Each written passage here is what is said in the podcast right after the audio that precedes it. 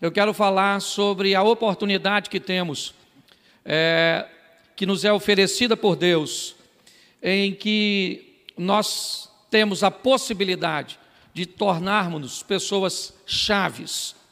Eu aprendi que ao longo da caminhada nós vamos encontrar, quer na Bíblia, quer na história, quer na nossa família, quer na igreja, pessoas comuns.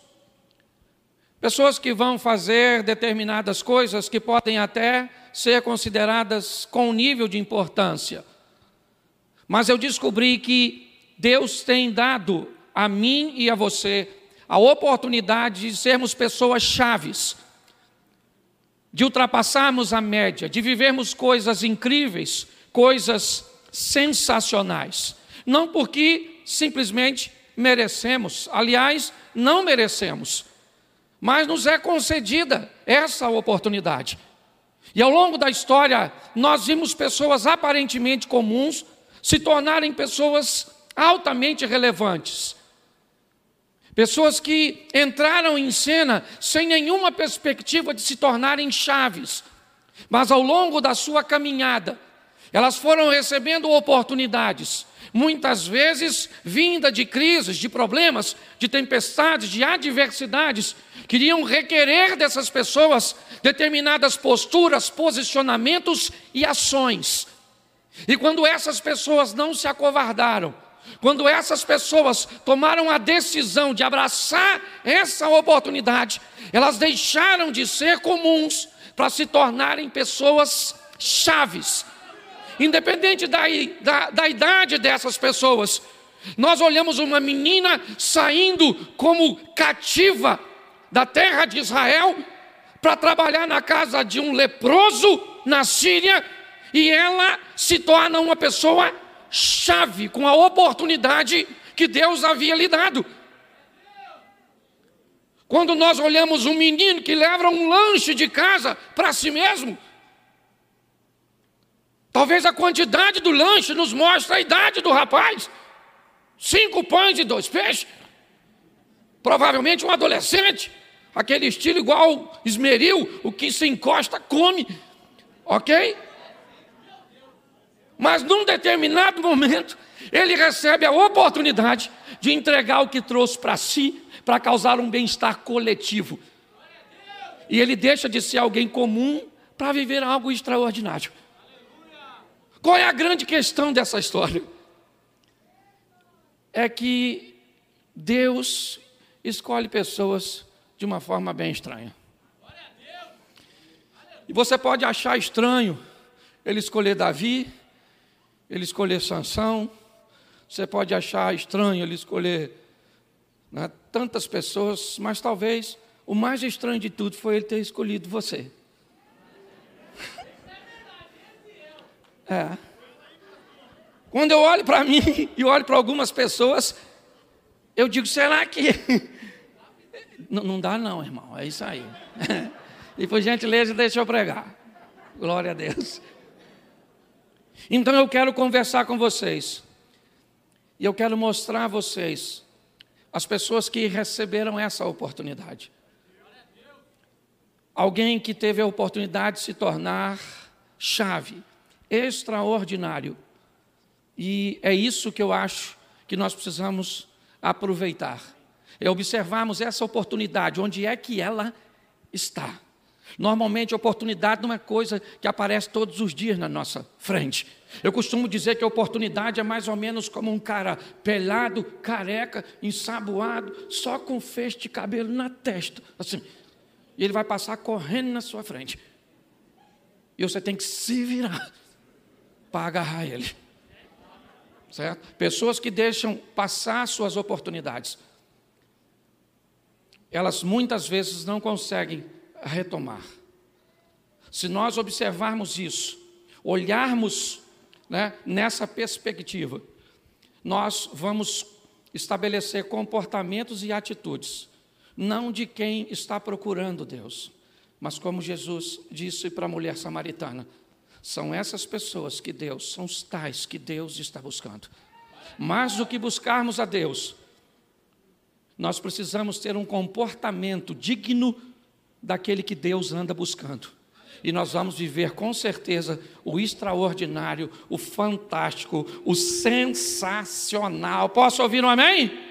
Então abra sua Bíblia em Marcos capítulo 4, verso de número 35. Marcos 4, 35. Que nos diz assim: E naquele dia, Marcos 4, 35.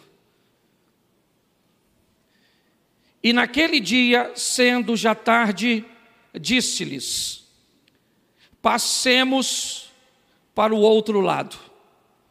Verso 1 do capítulo 5 diz assim: E chegaram ao outro lado do mar da Galileia, a província dos Gadarenos. Escute só, 4,35. Jesus disse: Passemos para o outro lado versículo 1 do capítulo 5. E chegaram do outro lado. Verso 35, ele diz: Nós vamos passar para o outro lado. Ele não disse vão para o outro lado. Ele disse: Passemos, eu vou junto com vocês. Eu vou entrar nesse barco com vocês e nós vamos juntos para o outro lado. E o verso 1 do capítulo 5 diz que o barco chegou do outro lado. Queria que você fechasse os seus olhos mais uma vez. Senhor nosso Deus e Pai, em nome de Jesus, continua falando conosco. Usa-me, ó Deus, como um canal de bênção nesta hora, pelo poder do nome de Jesus, que saiamos daqui motivados, que saiamos daqui transformados pelo poder da tua palavra. Senhor, em nome de Jesus, em nome de Jesus, amém. Glória a Deus, amém. Eu quero mostrar a você o que está acontecendo nessa história. Nós temos aqui, me parece, que o mestre, o professor Jesus. Nós temos os discípulos, os alunos. E nós temos o material didático. Nós temos o cenário, nós temos os acontecimentos, nós temos os fatos, aquilo que Jesus utiliza como material didático para ensinar seus discípulos. Por muitas vezes nós vimos Jesus fazer determinadas coisas, em determinadas situações. Uma mulher desesperada o procura em Marcos capítulo 7, verso 24. Ela deixa sua filha endemoninhada em casa e ela vai em busca de alguém que pode fazer alguma coisa por ela. Ela nutre toda uma expectativa. E quando ela se aproxima de Jesus, o texto diz que Jesus disse: Eu não posso fazer nada por você, porque eu não vim para você, eu vim para os judeus. Eu não posso pegar o pão dos filhos e dar aos cachorros. Quando nós olhamos para essa situação, parece algo incoerente. Mas ele sabia o que estava fazendo e que tipo de material didático ele estava usando para dar uma lição aos seus discípulos. Talvez muitos deles se ouvissem não de Jesus, mas de uma situação adversa, de uma contrariedade, de um problema, de uma dificuldade. E pior, depois que Jesus já não estivesse de forma física, mas com ele. Talvez eles poderiam retroceder, eles poderiam desanimar. Então Jesus precisava utilizar pessoas chaves para oferecer aos seus discípulos a oportunidade de aprender com resistência. Talvez por isso ele teve por base quatro pescadores em seu ministério. Pessoas habilitadas a lidar com frustração, com cansaço, com rede suja, com barcos vazios, com noites de trabalhos intensos, com resultados totalmente opostos, mas pessoas totalmente habilitadas a lavar suas redes, para na noite seguinte, apesar da frustração anterior, ter coragem de sair para pescar novamente e não se deter por uma noite que não foi ou que não supriu as suas necessidades. Me parece que Jesus está forjando seus discípulos. E quando ele utiliza esses exemplos, você preste atenção, ele está conversando com uma mulher e ela disse: Senhor, eu só quero uma migalha, porque os cachorros, seus discípulos, estão olhando, estão aprendendo com a resistência que aquela mulher tem a oferecer, mediante ao propósito que ela planeja alcançar. Quando ela diz isso, Jesus disse: Pode ir para a tua casa, que o demônio já saiu da tua filha. Como já saiu? Quem repreendeu? O texto não diz que Jesus repreendeu o demônio. O texto diz que quando ela se posiciona, o demônio acabou de perder a batalha. Quando o posicionamento dela entra em cena, e é isso que eu quero mostrar a vocês rapidamente. O texto começa com um advérbio de tempo. Eu não sei se simplesmente com Marcos, né, porque ele não é alguém que está de forma presencial, mas alguém achou que a ideia que Jesus tem não é das melhores. Alguém achou que era tarde demais para tomar uma decisão para mudar de lado, para ir do outro lado do mar da Galileia, para sair talvez de Cafarnaum, de Tábita, e se deslocar para um ambiente pagão, onde não tinha comida para eles, onde o porco era elemento de sacrifício a deuses pagãos. Alguém olhou e achou que a ideia de Jesus não era das melhores, e sendo já tarde, talvez podendo contemplar algumas nuvens, uma mudança de vento, eram homens habilitados a lidar e talvez conseguiam fazer a leitura de que aquele não seria o momento adequado para ir do outro lado. Um local que provavelmente eles não estariam planejando ir. Mas quando nós olhamos a mente, o que, que Jesus está querendo fazer? O que ele quer fazer do outro lado? Marcos diz, e já era tarde, quando ele diz: Nós vamos para o outro lado. O que, que ele vai fazer lá? Tinha uma multidão, o texto diz, e eles deixando a multidão levaram consigo, assim como estava do barco, mas havia também com eles outros barquinhos. E o que é que tem do outro lado que faz Jesus deixar de maximizar e potencializar a sua capacidade de comunicação? Jesus está num local onde ele é bem-vindo, onde ele é popular, onde tem a oportunidade de fazer um cultão, onde tem a oportunidade de fazer um apelo extraordinário ele está envolto numa multidão. Marcos se deslocaram para ouvi-lo, para ter a oportunidade de ver seus milagres. E sabe o que ele faz? Ele entra num barco, num horário que as pessoas não concordam muito com ele, e vai atravessar do outro lado para ter um encontro com um homem. Eu confesso a você que quando eu olho para isso, como pastor, como evangelista, e com a mente de potencializar e de maximizar a ação, eu acho que ele deveria ter feito a viagem ao contrário. Ter deixado um homem para ir falar com a multidão. Ele deixa a multidão para ir encontrar com um homem. Por quê? Porque ele sabe que não vai falar com qualquer um. Ele sabe o que aquele homem é capaz de fazer. Ele vai falar com alguém que vai se tornar chave para o que ele planeja fazer. Muito mais do que estar envolto numa multidão. Nós precisamos entender que Deus não olha a aparência, Deus olha o coração. Bartimeu está sentado e Jesus está envolto numa multidão. Pensa num troço. Pop está, turma, o Vucu Vucu, Jesus, Jesus, tirar um selfie, aqui, deixa eu encostar no Senhor, aquela coisa toda. E de repente o Bartimeu está lá gritando: Filho de Davi, filho de Davi. Jesus parou e falou para um da sua comitiva: Vai lá e chama o cara que está me gritando. Eu imagino Bartimeu chegando e o pessoal falando: Descendo, descendo, descendo, descendo. Eu vou sou da equipe de Jesus, o Jesus mandou chamar. Ah, mas peraí, eu estou aqui um tempão, a carinha empoeirada, estou com o pé tudo inchado, estou andando atrás dele desde de manhã. Que história é essa de mandar chamar o outro cara que está lá longe? Deus não olha a aparência. Não basta estar tá no bolo. Você está entendendo? Nós temos que fazer alguma coisa, posicionar o nosso coração, certo? Nós temos que criar um vínculo é, com aquilo que precisa ser feito, para que as coisas aconteçam. Jesus abandona uma multidão, a oportunidade de maximizar a sua palavra, entra num barco, no momento em que as pessoas achavam que já era tarde. Deixa eu falar uma coisa para você. Quando Deus te dá uma visão, cuidado, porque nem sempre vai conseguir enxergar o que você está enxergando. E cuidado, porque muita gente pode tentar fazer você mudar e perder a visão. Alguém disse, não, já é tarde. Ele disse, não, mas eu vou lá do outro lado. Para quê? Hum, nós vamos lá do outro lado. E pronto. Eu preciso fazer alguma coisa lá. Ele não deu satisfação. O que, é que vão fazer lá? Não sei. O que, é que nós vamos fazer do outro lado?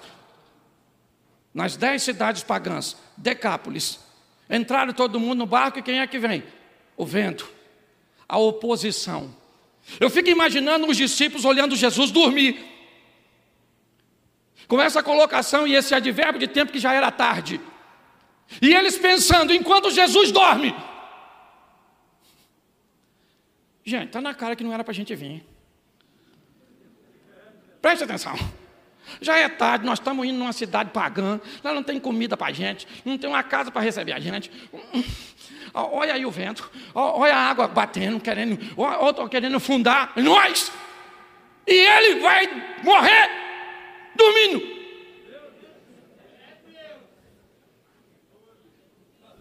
Você está rindo?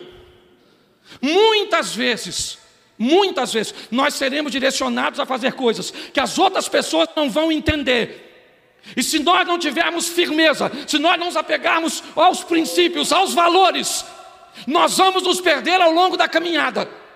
É assim que funciona. E para se perder não precisa dobrar o joelho, basta dar uma agachadinha. Porque tem gente na Babilônia que eu acredito que no joelho mais. Agachou. Sim. Ah, pastor, eu, eu não joelhei, mas também não fiquei em pé. Então você não vai para o inferno, você vai para o meio.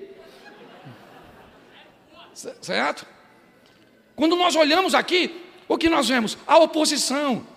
E tem muita gente que acha que a oposição é a resposta de Deus que é para nós não fazermos. Tem gente que mede o que Deus tem para si só com o acerto das coisas. Se está dando tudo certo é porque Deus está no negócio. Se está dando tudo errado é porque Deus. E às vezes a oposição se levanta, está dando tudo errado e você está fazendo o que Deus quer que você faça. Ele está dormindo e lá vem a tempestade. Por que, que ele foi dormir? Porque ele fez o que devia fazer no verso 35. Falou para os discípulos assim: ó, nós vamos lá para o outro lado. Mas e o barco? Eu não sou pescador, vocês aqui, eu vou dormir. Porque o que eu tinha de fazer eu já fiz. Eu falei que nós vamos para lá, então eu vou acordar lá. Sim ou não? Sim. Só que quando vem a tempestade, qual é o problema? É que parece que a palavra dele não vale nada. Basta vir tempestade. Basta, basta, basta, basta. A gente fala muito bem isso para os outros. Acredita. Tenha fé. Deus está no controle. É mole falar isso para os outros, quero ver você falar para você. Olha, eu saí da luta contra o Covid. Falei para os outros, menino, vai dar tudo certo. Você vai se dar bem. Não liga, não, rapaz. Deus está no controle. Peguei o Covid falei, vou morrer. Vou morrer, vou morrer, vou morrer, vou morrer. Meu Deus do céu.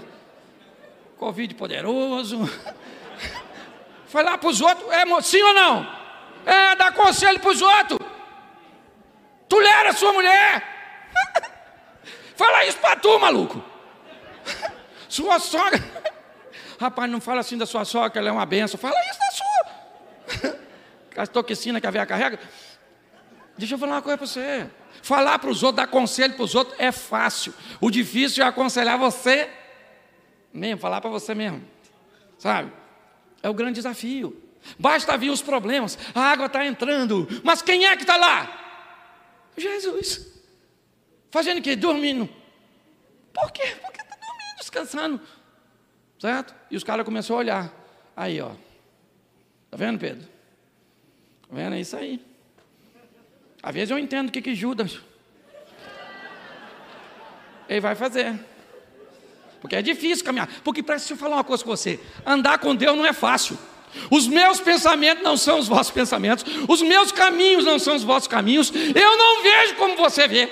Se nós vamos andar com Deus, alguém vai ter que mudar. E esse alguém quem é? Deus. Deus precisa se encaixar no meu perfil. Não, querido. Não adianta. Chega lá, o que, que tem? Uma fonte com água amarga. O profeta vai falar: Senhor, a água está amarga. Deus disse: joga um prato de quê? Não, não rola. O senhor não está entendendo, a água está amarga. Nós temos que jogar um mel, uma tâmara, para a água ficar doce. Não, joga sal que fica doce. Dá para tu entender? Não dá, certo? Então você vai querer andar com Deus, não é por vista, é por fé. O que nós precisamos é entender que precisamos nos posicionar. É isso que Ele está esperando. Não é para entender, é para colocar a sua vida onde Deus quer que você e fazer, usar a sua régua. Sabe qual é o problema? Que nós estamos usando a régua dos outros. É a medida do é a casa dos outros, é o carro dos outros, é a mulher do outro, é o filho do outro, é a igreja do outro. Tem tanta gente prestando atenção no que o outro está fazendo, que está esquecendo de canalizar força para fazer as coisas acontecerem na sua vida, na sua história. Sabe por quê? Porque o sistema diz uma coisa: ninguém pode ser feliz, porque se você for feliz, você quebrou o sistema. Você ninguém, não pode ser feliz, você não pode. Entendeu? Você tem um smartphone 11? Pois é. Você não pode ser feliz com ele, senão você não compra o 12. Entendeu? Você não pode, você não, você não pode ser feliz. Não, eu sou feliz. Mentira. Você não tem uma Ferrari. Mas eu não quero. Quer. Eu saio dessa conversa já achando que eu quero. Eu nem queria. Então, se você parar para pensar, qual é o problema? É a insatisfação. O que nós olhamos aqui e vemos é o que? Jesus está num barco. Sim. E ele diz que vai do outro lado. Fazer o quê? Os discípulos não sabem. Mas ele está interessado em ir lá. Tem alguém lá. Mas quem? Será que é um César? Será que é alguém muito influente? Quem é que fez Jesus abandonar a multidão, entrar num barco, enfrentar a incompreensão dos seus discípulos, se molhar, porque provavelmente as ondas batiam e respingavam nele, se deparar com a ausência de fé de seus discípulos, para chegar do outro lado e encontrar quem? Essa é a grande questão. É isso que é mais estranho. Quando ele chega do outro lado, sai do sepulcro, um homem. Que nível de relevância ele tinha? O quanto de dinheiro ele tinha? Qual o seu nível de importância? Quem é esse camarada? Que, que Jesus está fazendo lá, deixando uma multidão para ter uma conversa com apenas um homem? Ele deveria ser alguém muito importante, alguém muito respeitado naquele lugar. Não. Ele era alguém que morava na rua, ele era alguém que andava nu, ele era alguém que atacava as pessoas e que se feria. Esse era o camarada. Foi com esse indivíduo que Jesus foi ter um encontro. Mas o que é que este homem tem para andar nu, para atacar pessoas, para morar na rua? e para se ferir? A Bíblia diz que ele tem demônios. Ele tem demônios. E os demônios fazem com que ele não use roupa. Os demônios fazem com que ele ataque outras pessoas. Os demônios fizeram com que ele abandonasse a sua família. Os demônios fizeram com que ele se ferisse. Então, quando Jesus chega, Jesus vai expulsar os demônios. E o texto diz que logo em seguida esse homem está vestido. O texto diz que esse homem não ataca mais as pessoas. Jesus diz que esse homem vai voltar para casa. Jesus diz que esse homem vai pregar a palavra. E tudo isso acontece por quê? Porque o demônio foi embora. A minha pergunta é a seguinte: Por que é que isso não acontece com a maioria de nós? Por que é que continuamos ou continuamos repetindo o comportamento anterior? Por que é que muitas vezes continuamos fracassando? Porque não tem um demônio em nós. O que tem é o nosso ego. O que tem somos nós tomando o controle e a direção da nossa vida, cerceando o poder de Deus, para que Ele não possa ter a totalidade na nossa vida. Quando nós olhamos para este homem, a partir do momento que o demônio vai embora, ele é totalmente, totalmente preenchido por Deus. E é na totalidade que Deus opera, porque Ele não divide você nem eu com ninguém. O que nós precisamos entender é que talvez se tivesse um demônio dominando a nossa mente, seria mais fácil consertar o marido, consertar uma esposa, consertar um filho, consertar um crente. O problema muitas vezes é que não há um demônio, há um comportamento desvirtuado, há uma perda de valores, há uma perda de temor. Porque quando o demônio vai embora, está tudo certo. Mas quando não tem demônio? O grande vilão do seu casamento não é o Satanás. Quem é? E eu sei que hoje eu vim arrumar um problema para muita gente. Porque se você não tem demônio, não dá para botar a culpa nele. então hoje tem outro culpado. E quem é? Não fale. Quando nós olhamos, é isso que nós vemos. Esse homem agora está sentado, batendo um papo com Jesus, arrumadinho, em sã consciência, as pessoas estão chegando e vendo este homem. E quem é este camarada? Este camarada é o que andava nu e não anda mais, que atacava pessoas e que não ataca mais, que se feria e que não fere mais. Ele encontrou o que? Ele encontrou aquele que mudou sua postura, que mudou suas ações, que mudou suas reações. É esse camarada. E ele é grato demais. A Bíblia diz: onde né, a quem muito foi perdoado, há muita gratidão. Jesus não foi ali para ficar muito tempo. Aliás, me parece que ele não tinha um discípulo capacitado para evangelizar aquele local. E agora, o que ele faz?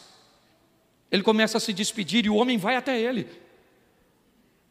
E diz para ele: Não, não, não, não, não, eu preciso ir com o Senhor. Eu, eu tenho que ir com o Senhor. O Senhor mudou a história da minha vida. E Jesus disse: Mas eu não posso levar você. Não.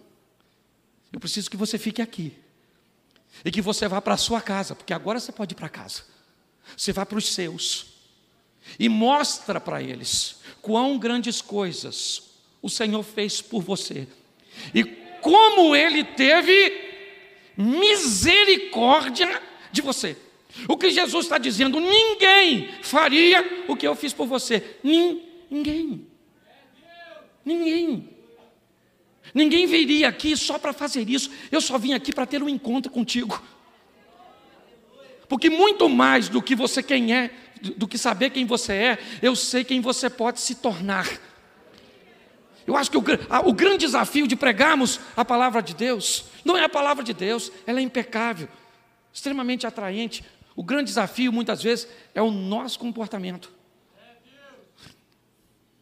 E a maneira que nós temos de criar algum nível de bloqueio para que o comportamento transformador do Evangelho não se totalize, não domine esse homem disse para Jesus: Eu quero ir contigo. Jesus disse: Não vai. Você vai ficar aqui, em Decápolis. E vai mostrar para as pessoas daqui. Vai para a sua casa. E mostra para eles. Mostra para eles. Mostra para eles. Você não vai para casa e vai falar para eles o que eu fiz por você. Porque se eu virar as costas e você tirar a roupa, se eu virar as costas e você atacar as pessoas. Se eu virar as costas e você se ferir, não interessa o que você fale, não terá efeito. Mas se eu for embora, e você repetir o comportamento cujo qual eu estou te oferecendo agora, eu pretendo voltar aqui, daqui um tempo. E é isso que acontece. Quando nós estamos em Marcos capítulo 5, Marcos capítulo 7, verso 31. Aproximadamente dois anos, dois anos e meio depois, Jesus está voltando por Tiro e Sidom em território de Decápolis. E ele entra agora. E no capítulo 8 vai falar da segunda multiplicação dos pães. A primeira acontece em Cafarnaum, onde sobram doze cestos representando o ministério de Jesus, as doze tribos de Israel. Mas agora, no território de Decápolis, a segunda multiplicação dos pães acontece.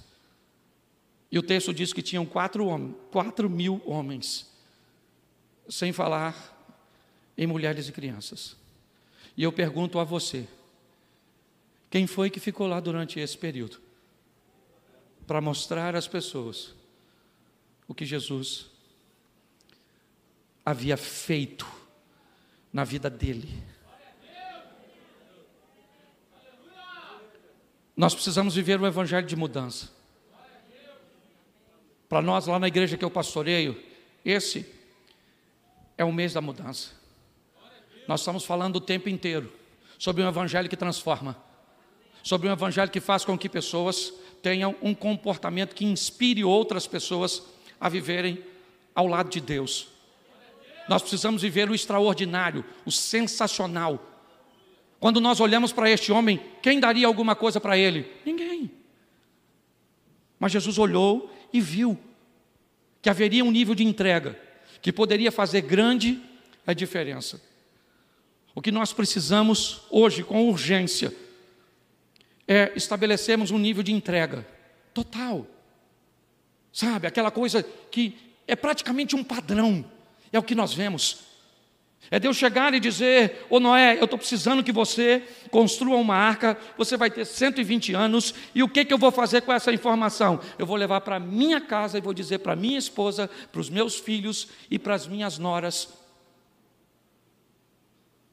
É uma estrutura que transforma, é algo que sai do individual e vai para o coletivo, fazendo com que pessoas sejam alcançadas, com que o extraordinário possa acontecer. Nessa vida, eu tenho aprendido isso, eu posso ser uma pessoa comum. E não vou dizer para você que tem nada de errado nisso, não. A Bíblia está repleta de pessoas comuns. É verdade, repleta. Eu não estou colocando nenhum defeito nas pessoas comuns. Mas eu tenho aprendido ao longo da história que grande parte de nós temos recebido a oportunidade de nos tornarmos pessoas chaves, de fazermos a, a diferença na nossa família, na comunidade onde estamos inseridos, na igreja onde frequentamos, na empresa onde colaboramos, na faculdade onde estudamos. Nós podemos ser pessoas comuns, ou nós podemos ser pessoas chaves. A oportunidade tem sido concedida a cada um de nós. A pergunta é: o que é que eu vou fazer com ela? Como é que eu vou me comportar mediante a tudo isso? Se nós guardarmos isso no nosso coração e olharmos para a nossa vida, o que, que eu vou fazer como alguém que quero ser uma pessoa chave, como alguém que quero mudar alguma coisa? Eu me comporto com um nível de entrega extraordinário. É isso que Deus está esperando de mim e de você. Você quer, você quer fazer uma entrega? Eu quero, mas quantos por cento de você? O que você está disposto a entregar de você mesmo? Se tiver um demônio, é fácil. Bota a mão na sua cabeça, o demônio vaza. E você fica bonitinho. O problema é que não tem demônio. Não é que todo mundo não tenha, alguns até têm. é, não estou falando que ninguém tem, não. Tem uns irmãos demoniadão. É, certo? Mas a maioria de nós não tem, não. A maioria de nós sabe o que, é que tem? Indisciplina. preguiça. Sim ou não? Sim. O desânimo. Você vai orar, não ora para orar. Porque para orar nós temos que orar às vezes, pelo menos eu. Porque às vezes eu vou orar e começo a orar e não oro, assim, porque a minha mente, às vezes eu falo assim, Senhor meu Deus e Pai, vou acordar amanhã cedo. Caramba. Não, não era isso que eu ia falar, não.